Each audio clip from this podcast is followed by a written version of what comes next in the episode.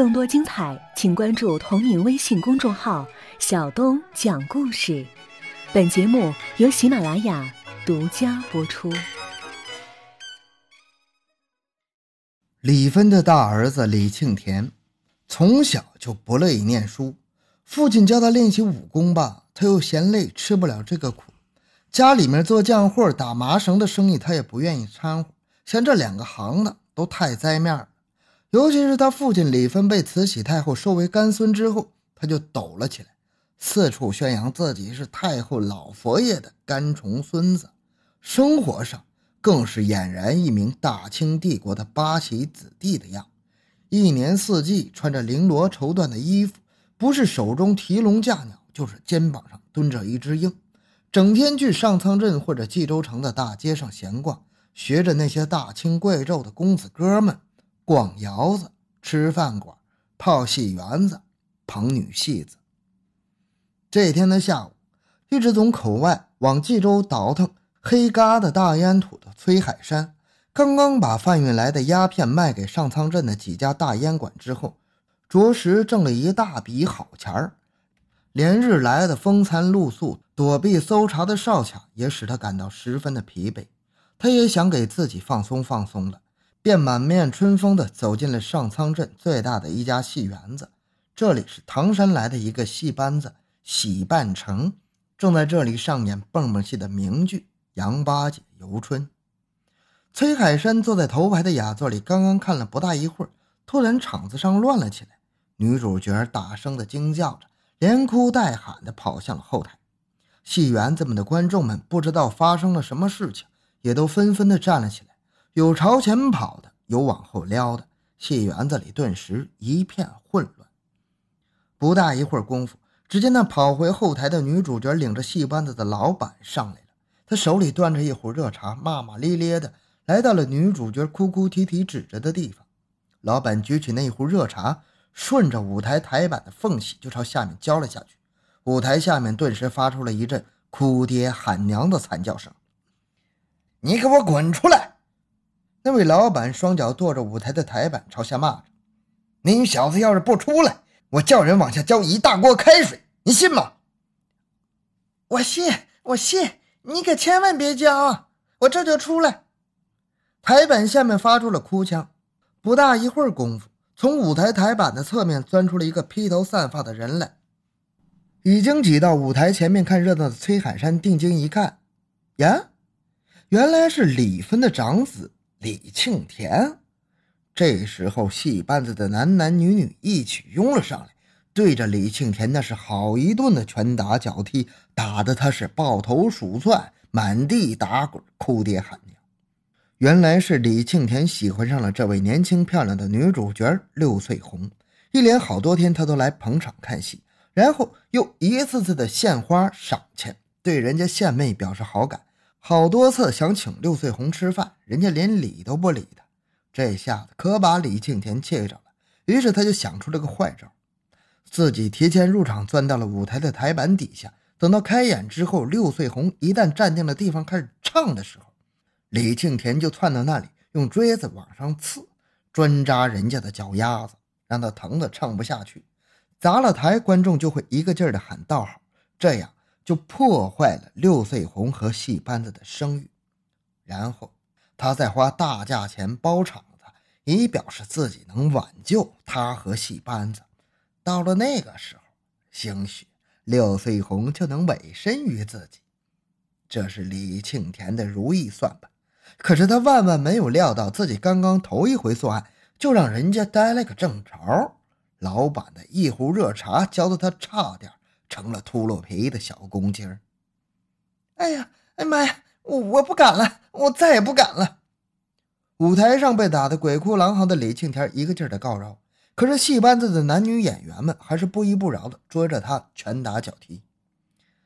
崔海山看到眼前这种情况，他顿时眼珠一转，立即走上前来，对戏班子的那位老板双手抱拳鞠躬施礼：“大老板呐！”实在对不起了，这是我家一个远房侄子，年轻不懂事，还请您老多多包涵。说着，他从兜里掏出一大笔钱，塞到了老板的手中。您老请笑纳，就饶了孩子这一回吧。我保证他以后不会再干那种蠢事了。哼！那位老板用鼻音重重的哼了一声，他把钱接过来揣进了兜里。看在你们家长的面子上，我饶了你这一回。要是再来捣乱的话，我可就不客气了。他用眼睛扫视了一下周围的那些演员，你也看见了，我们这帮干武行的，他们要把这小子蛋包给踢碎了，让他成了老公公。哼，那我也拦不住了。那是那是，崔海山一个劲儿的点头哈腰，不会再有下一回了。我我我保证，那就让这臭小子滚吧！那位老板冲着李庆田一摆手，就不再理他们了，把脸转向了围观的观众们。各位老少爷们儿，对不起了啊，请各位都落座吧，咱们演出从头开始。老板一发话，琴师和打鼓佬等伴奏人员都回到了舞台右侧的位置上，对弦的声音响了起来。男女演员们也退回到了舞台左侧的上场门方向，把舞台空了出来。蹦蹦戏《杨八姐游春》就要重新开演了。趁此机会，崔海山赶紧拽着被打得满脸是血、浑身是伤的李庆田逃出了戏园子。他也就算是为李庆田了结了此事。他们两个人刚一走出戏园子的大门，李庆田就给崔海山跪下来：“四叔啊！”哎呀，今天多亏您来看戏，算是救了我一命啊！他刚把双手撑到地上，要给崔海山磕头，不由自主的哎呦了一声。哎，这帮戏子打人也忒狠了。接着他便在地上磕了三个响头。哎，大侄子，咱们爷俩用不着这个。崔海山立刻搀起了他。咱们谁跟谁呀？崔海山一边说着，还一边为他铺路身上的土。四叔啊，嗯，那我就回家了。李庆田刚要转身走，便被崔海山一把拉住了。大侄子，你这挂一身的彩儿，回家不是找你爹揍你吗？那那我可在哪养伤啊？嗨，你咋那么死心眼儿呢？崔海山只说了半句话，就直接拉着李庆田走进了路边的一家大烟馆。来吧，大侄子，你这浑身伤也不轻啊，抽上几口这玩意儿，好好的去去疼劲儿。崔海山与李庆田这一对叔侄，脸对脸的躺在了大烟馆的床榻之上，叼着白铜的烟枪聊了起来。大侄子呀，你今儿这档子事儿，弄得也太蠢了点吧？崔海山浓浓的吐出了一个大大的烟圈。四叔啊，跟您说实话吧，我啥招都使了，可那个小娘们就是不上钩啊。李庆田看来是头一回抽鸦片这东西，吞吐的还不熟练，一连呛了好几口。哎，不就是想勾搭个小娘们上手吗？崔海山眯缝起眼睛看着李庆田。别说他是六岁红了，就是三岁红，嘿，四叔也能给你弄到被窝里去。真的，四叔。李庆田把眼睛瞪得老大，将大烟枪也从嘴里拔了出来。四叔啥时候骗过你啊？崔海山把眼睛一抹的扭了一下头。哎呦，那我可得谢谢你姥了。李庆田从床上支起半个身子来。哎呀。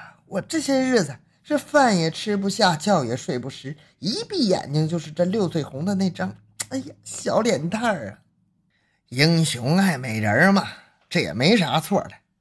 崔海山把这话说的十分平淡。嘿嘿嘿，李庆田还有些不好意思了。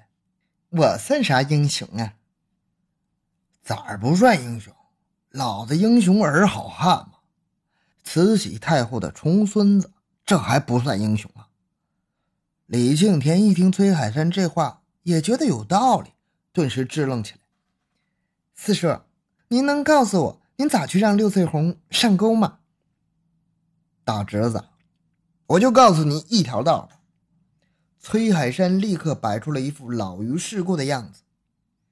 人没有不爱财的，人为财死，鸟为食亡嘛。